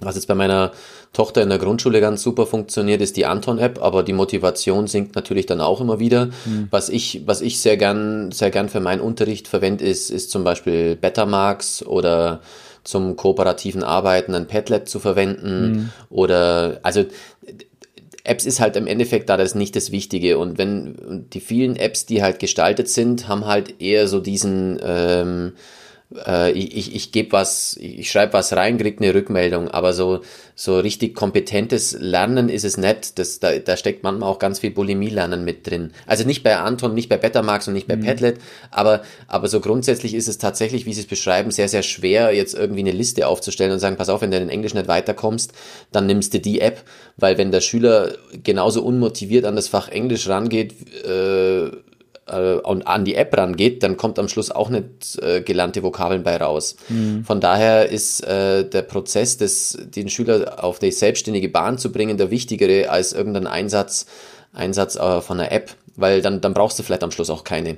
Mhm. Und äh, wichtiger sind da in dem Zusammenhang dann für mich eher die Sachen, wo die Kommunikation ermöglicht wird, dass die Schüler sich zum Beispiel auch von zu Hause aus in Gruppenarbeiten organisieren können, dass mhm. die Partnerarbeiten machen können, dass sie ihre Aufgaben vergleichen können und sich abstimmen können. Das finde ich wichtigere Apps, als dass sie äh, ja äh, geschwind bei Anton zehn Minuten was abarbeiten. Mhm. Wir haben ja jetzt im, also in Bayern beginnt das, das Schuljahr, glaube ich, Anfang September. In vielen Bundesländern ist die Schule jetzt losgegangen. Es wird ja klar sein, dass das digitale Lernen jetzt eine größere Rolle spielt und auch spielen muss. Man sieht ja schon, die ersten Schulen sind geschlossen. Mich würde interessieren, also wenn Sie jetzt für, sagen wir mal, nicht nur ein Tag oder zwei Tage, sondern für eine Woche sowas sein dürften wie der nationale deutsche Schulminister. Mir ist schon vollkommen klar, dass es das nicht gibt, dass äh, der Föderalismus ein hehrer und äh, sehr wichtiger Wert ist. Gleichwohl, also wenn es den, die Position des äh, deutschen Schulministers gäbe und Sie würden jetzt für eine Woche nominiert in der jetzigen Situation, was würden Sie da sich wünschen und tun? das ist so eine große Frage, da bin ich tatsächlich überfordert. Also was ich schon die ganze Zeit immer gesagt habe, ich würde ich würd, ich würd ein paar minimale Standards, die leicht zu erfüllen sind, setzen. Also Standards, die, die Interaktion betreffen, Standards, die die, die Maße, also die Maßhaltigkeit, die, die, ähm, dass es eben nicht zu viel ist, dass es keine Überforderung ist, das würde ich hinsetzen. Und ich würde erstmal Technik und Hygieneplan als Gesetz setzen und danach äh, die Diskussion um guten Unterricht beginnen. Das ist so ein bisschen was, was mir gerade abhanden kommen ist, ähm, dass quasi jeder Verband, jedes Ministerium ähm, von einem Hygieneplan und von einem Technikplan und von einer Ausstattung spricht und an keiner Stelle steht es irgendwo, wie guter Unterricht ausschaut. Und dass man dann, wenn ich die Woche hätte, äh, zu einer Parade aufruft, was könnte guter Unterricht sein. Der, da wird es kein Ergebnis geben. Das ist mir schon klar. Aber da wird vielleicht auf die Agenda gesetzt, dass äh, guter Unterricht facettenreich ist und dass er vielleicht mehr ist wie ein PDF irgendwo hinschicken und ein mhm. Erklärvideo irgendwo hinschicken. Und äh, das wäre mir wichtig. Und, und gleichzeitig wären mir dann aber natürlich auch so Sachen wie der Datenschutz wichtig, dass, äh, dass Schüler geschützt in einem Raum arbeiten können, dass es aber ein Lernen gibt und dass die Lehrer sich melden. Nicht unbedingt per Telefon, sondern einfach per Chat. Und dass es, äh, dass jeder Schüler das Gefühl hat, da hört jemand zu, da überprüft jemand, ob ich was mache. Da, das hat eine Relevanz, was ich da tue. Und dass, dass der Schüler am Schluss zu Hause das Gefühl bekommt, er lernt gerade was. Er merkt gerade, äh, es funktioniert was und die werden nämlich keinen Spaß haben, dass, wenn die Schüler nicht mit anderen Klassen, äh, anderen Kameraden im Raum sitzen, dann, dann haben die da keinen Spaß und dass da zumindest eine kleine Wirksamkeit zu Hause erzeugt wird und vielleicht auch ein Treffen virtuell stattfinden kann. Hm. Es ist sehr spannend, dass Ihr Kernargument, soweit ich Sie verstanden habe, tatsächlich immer wieder ist, es muss um Gemeinsamkeit gehen und diese Gemeinsamkeit herzustellen ist eigentlich das zentrale Anliegen äh, auch in Zeiten, wo Corona die, die, Schüler dann zwingt, zu Hause zu sitzen. Das ist viel wichtiger als dann irgendwelche Software oder irgendwelche selbst Videos. Finde ich, finde ich hochspannend, wie sie das durchargumentieren. Also vor allem, vor allem dann, wenn wenn es dann in, in Projekten endet, weil wenn man das jetzt zu Ende denkt, ist es genau das, was in der modernen Berufswelt so wichtig ist. Ja, das Zusammenarbeiten in Projekten, ja, dass man sich auf neue Wege einlässt und sich auf die Andersartigkeit des anderen einlässt, dass man eben nicht der individuelle Alleinstreiter ist, sondern dass man auch mit jedem anderen ähm, versuchen kann, ein Ergebnis zu erzielen. Das ist für mich auch de von, der Demo von der demokratischen Werten, von den politischen Werten her so wichtig, mhm. dass man mit anderen, auch wenn die eine andere Meinung vertreten, trotzdem zu einem Ergebnis kommen kann. Mal abgesehen von allen Sorgen jetzt um Corona, um Distanzunterricht und auch Bildungsgerechtigkeit und Demokratie, zum Schluss unseres, Gespräch, unseres Gesprächs, worauf freuen Sie sich denn jetzt im nächsten Schuljahr, wenn das dann im September anfängt, ganz besonders? Dass ich meine Klassen wieder komplett sehe. das ist, äh, es ist wirklich so, also das, die, haben, die haben mir so gefehlt nach kürzester Zeit ähm, und äh, das, das, das, dass ich die begleiten kann, dass ich denen ansehen kann, wenn es ihnen schlecht oder gut geht, das hat mir so gefehlt und ich will sie einfach alle wieder im Klassenzimmer haben. Und gleichzeitig habe ich, habe ich aber so eine starke Beziehung, finde ich, auch aufbaut zu jedem Einzelnen, weil ich ja mit jedem Einzelnen irgendwie im Chat war. Das, ich habe zwar das Gefühl gehabt, ich war davor auch mit jedem Einzelnen im Gespräch, aber äh, dass, ich, dass ich jetzt jeden ein, Einzelnen wiedersehen kann und dann aber auch im Klassenverband wiedersehen kann. Und da freue ich mich ehrlich gesagt am allermeisten drauf, aber aber ein bisschen Bedenken, ob das dann auch wirklich so klappt. Ich wünsche Ihnen alles Gute. Ich hoffe, das klappt. Und äh, wenn die Schule dann losgeht und äh, vielleicht können wir uns in einem halben Jahr oder irgendwann nochmal unterhalten, wie das dann konkret bei Ihnen gelaufen ist und vor allem, wie das mit der digitalen Bildung äh, und dem digitalen Unterricht dann fortgeschritten ist. Da bin ich nämlich sehr gespannt, was da im nächsten halben Jahr passiert. Ihnen tausend Dank für die Zeit und äh, genau, bis demnächst einfach. Würde mich freuen, wenn wir nochmal sprechen könnten. Ja, vielen Dank für die Stunde. Das hat jetzt Spaß gemacht. Ja, mir auch. Danke. Ciao. Bis dann. Tschüss.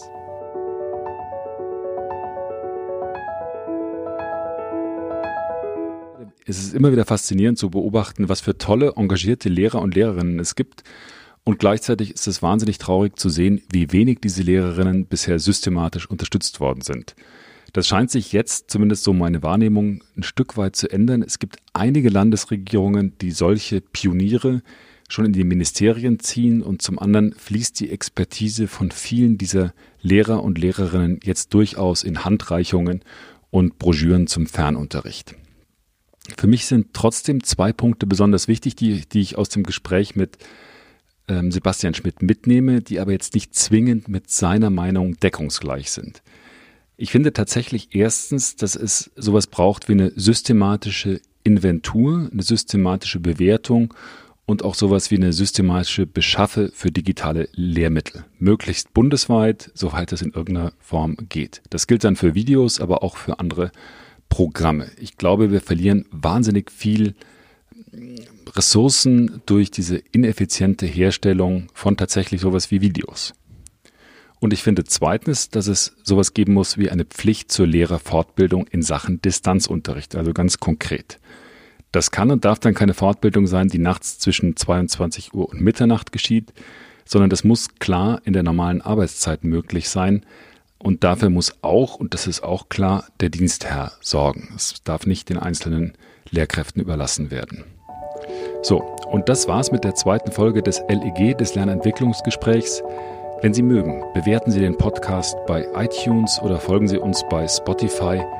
Die nächste Folge gibt's dann, wenn ich das hinkriege, in der nächsten Woche. Bis dahin, bleiben Sie gesund, alles Gute. Tschüss.